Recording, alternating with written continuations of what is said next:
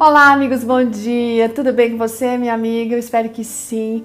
E aqui tem uma história, uma pergunta, uma reflexão bem importante. Você é do tipo que acumula coisas? E pensamentos, você também é o tipo de que acumula pensamentos? Será que isso é possível? Uhum. Olha, a Lilian Ramos foi quem escreveu pra gente, ela é uma pedagoga e também advogada. Ela vem falando sobre esse problema de acumular pensamentos. Já os acumuladores, como nós costumamos sempre pensar e imaginar quando a gente pensa nessa palavra, são aquelas pessoas que compram, juntam objetos de uma forma compulsiva, não conseguem se desfazer, né? Essa é uma realidade, é um problema, é uma doença e as pessoas necessitam muito de ajuda de profissionais para que isso possa acontecer, para que eles possam realmente se livrar de todas essas coisas e encontrar um novo significado na vida. E esses profissionais, podem ser psicólogos e terapeutas, enfim, eles ajudam a pessoa a se organizar. Mas tem muitas pessoas que são acumuladoras de pensamentos ruins. Quais são? Baixa autoestima, sabe? É mágoa, culpa, e eles ficam naquele pensamento e ali, naquelas coisas. Só que isso tudo impede a pessoa de olhar o mundo da maneira correta, porque ela não olha para si mesma da maneira adequada.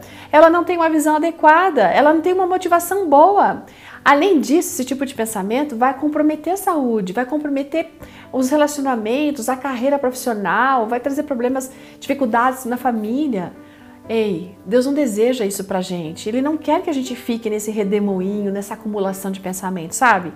Mas a boa notícia é que tem tratamento sim para essas pessoas que têm pensamentos negativos, acumuladores de pensamentos negativos, assim como para os, aqueles, aqueles outros acumuladores, né?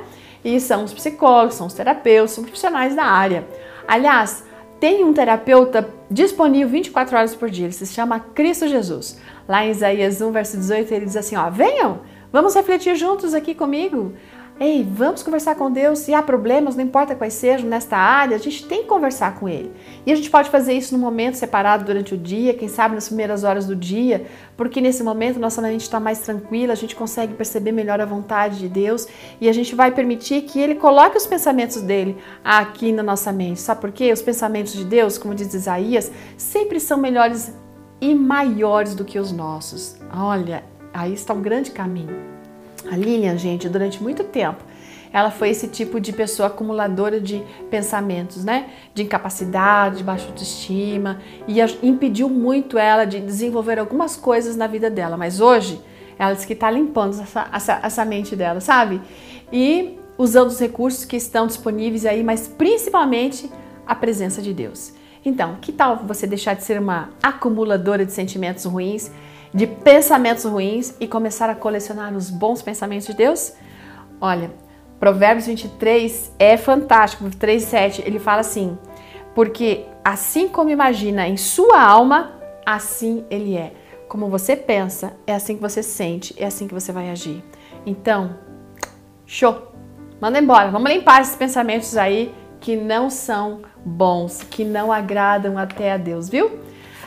Jesus abençoe a sua vida no dia de hoje, fique na proteção dos anjos e a gente está aí amanhã. Tchau!